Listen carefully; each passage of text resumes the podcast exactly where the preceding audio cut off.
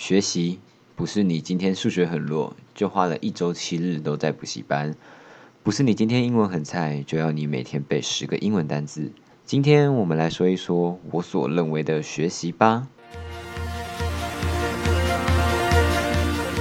人生在世，岂有一路顺遂之事？与其难过，不如重新掌握。我是冠志，欢迎您和我一起重新度过。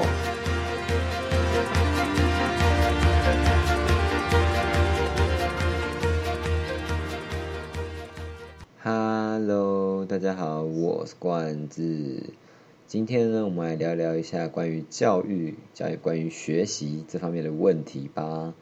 那这个呢，是我今天看到一个叫经理人的一个算是网站，然后他会发出一些偶尔会发出一些这种很有意义的头脑风暴的问题。那其实我还蛮喜欢经理人这个这个网站的。那我今天看到一篇呢，是关于学习的事情。那它的标题是下至下至迷失的大人，然后。V.S.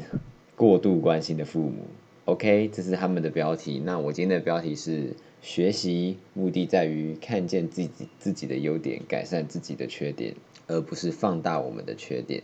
那这中间有稍微引用他们的一句，有一些话这样。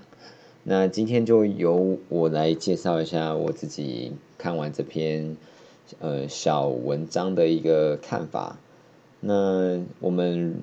大多数的人对于“学习”二字，其实不外乎从小到大都是说，可能坐在一个地方，拿出一本书，然后就这样学习，然后去考那个纸本上啊，或者是电脑上面的那些很很很有标准答案的东西，是 A 就是 A，是 D 就是 D。今天数字是一点五，你就是要写一点五，那不能有说你写一点。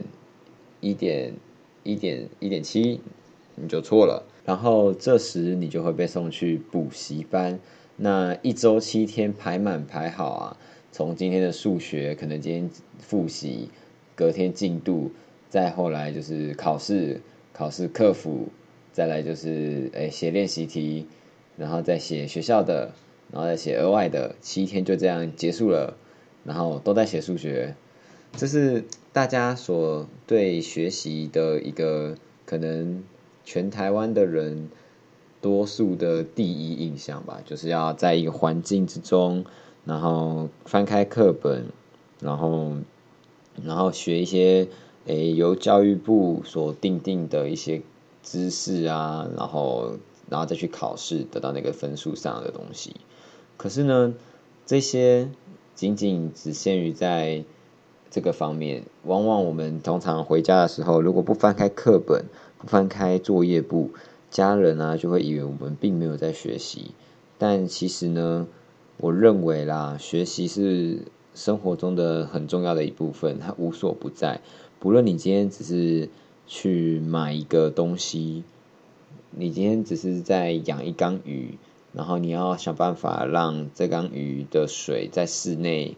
不会蒸散掉，然后或者是你打气的时候不会爆出来，那你就要去研究说它怎么去放上保鲜膜之后不会漏水。那正常的人可能就只是弄个保鲜膜把它盖过去，可是呢，这样水就会在保鲜膜上面汇聚汇聚起来，然后就会从边边流下来。那这时候你就要开始去学习说你要怎么样才能让这个保鲜膜贴附在。鱼缸上面，然后并不会让水而跑出来。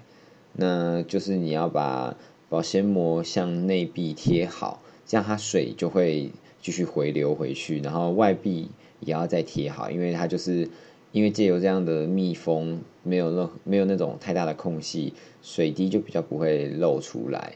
那你看，我觉得这就是一种学习。可是从小到大，我们认为的学习就是课本上的教我们的那。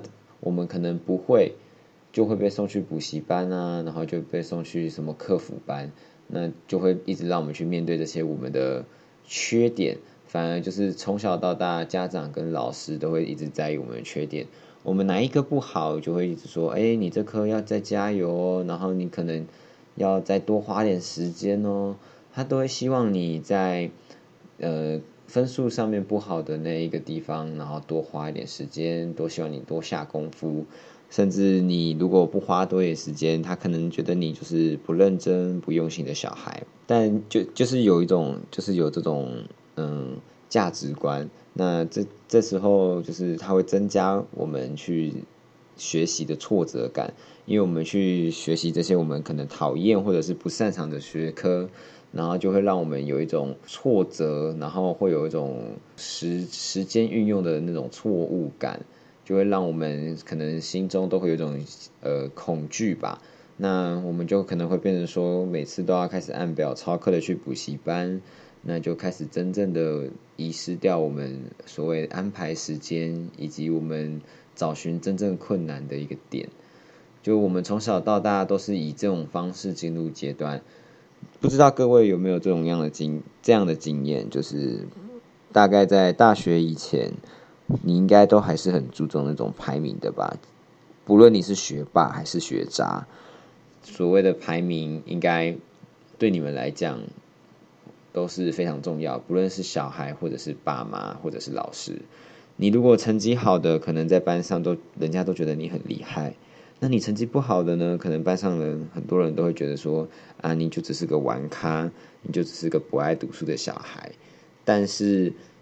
这样的成绩高低，其实我认为没有什么太大的作用，因为它就只是一个会考试的机器，会考试的人，不代表说他真的有学习到。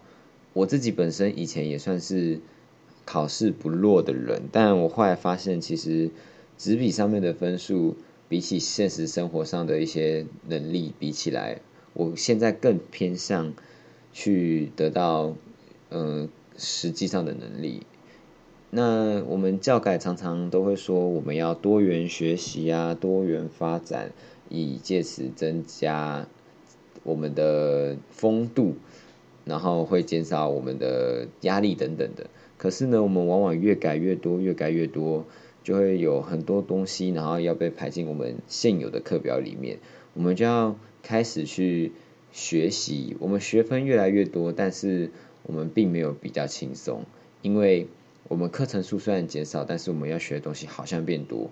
等到后来，嗯，可能教改觉得科技很厉害、很重要，就要把一些资讯的相关东西也纳入考量里面。可是我们人一天就只有二十四小时，而且我们不是都要被打造成那种工程师、科学怪人。我们每个人都有每个人自己该走的路，每个人都有每个人喜欢走的路。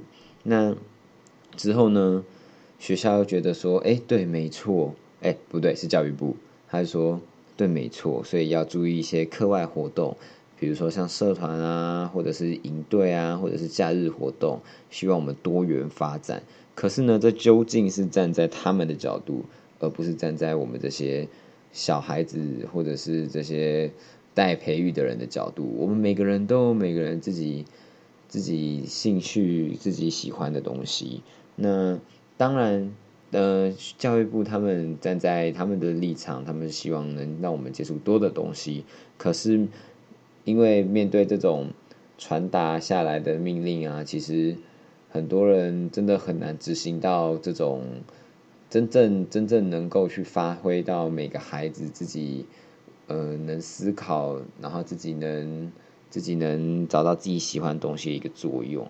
反而是让孩子是有一种增加压力的感觉，因为我们会觉得哇，我们要学的东西怎么这么多，但我们时间就这么少，那倒不如时间倒倒不如去耍废，你懂吗？就是因为太多了，我们根本不知道我们有什么样的选择，我们对我们的未来，我们对我们的。时间安排，我们对我们时间管理，我们对我们的学习方向，我们对我们的组织目标，完完全全的都是陌生的。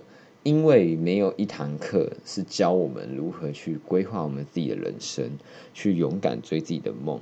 我们从小到大的课都只会教我们努力的在名次上面、学科上面，F N F 等于 M A 上面，或者是。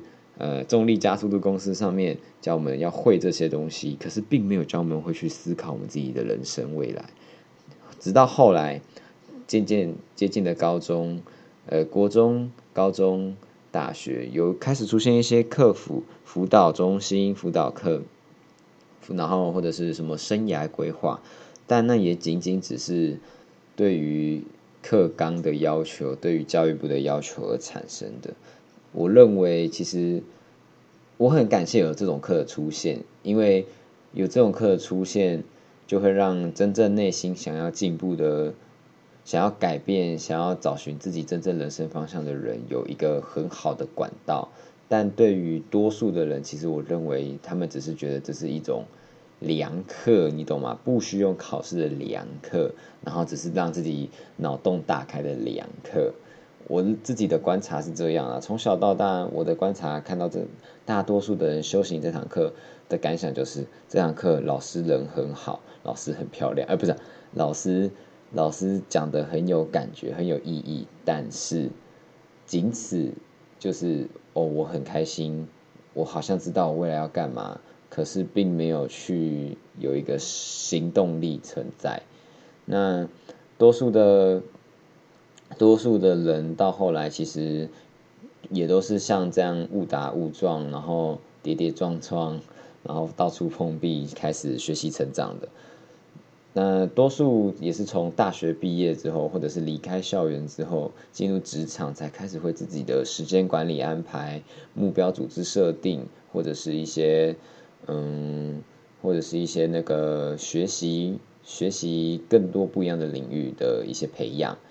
那其实到了很多三四十岁的人啊，我其实有接触到，对，就其实就我自己的家人啊，他以前就是也都只是单一项，然后并没有去真的好像思考过自己的未来想要干嘛，而导致他可能现在每天做不知道自己要干嘛，然后每天也不是很快乐。然后也会抱怨自己的工作，然后也会，但是却不设法改变。那一直在在不喜欢的地方，然后就开始，嗯，就开始怨天尤人吗？这样好像讲也不太对。这样这样就开始，嗯，抱怨这个，抱怨那个。好了，就是怨天尤人。那到最后，其实他不敢真的往前，因为他不知道他的人生其实还可以再做些什么，或者甚至他以为。人生的目标就是要在我们这种二十岁的时候才能开始拼。其实我觉得这些都错了。我们的学习就是要让我们的优点放大，而不是而不是看见我们的缺点并放大我们的缺点。我们是要改善我们的缺点，然后去放大我们的优点。从小到大的教育就是教我们。一直要改善，一直要看我们的缺点，要正视缺点，才能去改善它。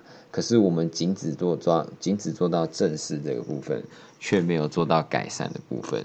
那其实我们的教育，其实也让我们在看见自己的优点上面也不够确实。就是大家可能对自己的优点，并不是那么的认同，或者是。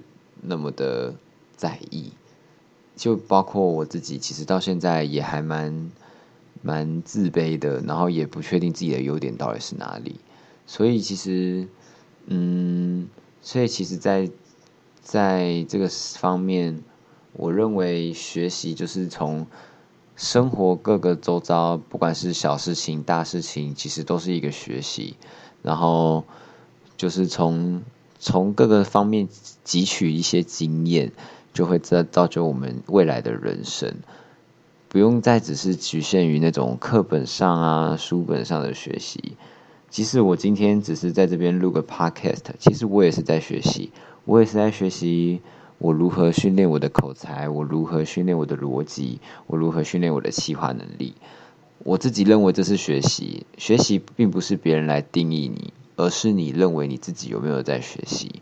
这是我自己后来上大学所体悟到的一件事情。那过去的人们，他们可能花了二三十年去体会“学习”这二字，但现在不一样的是，自媒体的经营、自媒体的发展，多数的人开始去诶广泛接收不同的资讯，然后你就有一个很棒的管道啊，可以去学习人家的经验，让现在的人其实可以少走很多以前人所所走过的一些冤枉路。我觉得这是一个很赞的一个一个时代的来临。所以，既然我们现在这个时代呢，我们何何必在封闭自己，然后然后固守于？过往的学习方式呢？我们应该敞开我们的心胸，把生活到处都看成是学习，增进自己，增进自己的生活，天让自己的生活更加如此丰富。我对，那最后呢，就谢谢各位听到这边。如果喜欢的话呢，就按上你的右手。你的订阅，再用你的左手按下分享吧，耶！有任何问题的话都可以留言，那也欢迎私信我的 Instagram 或者是 Facebook 哦，记得按追踪哦。私信以外还记得按追踪哦，那我都会看哦。那和冠之一起重新出发，我们下次再见喽，拜拜。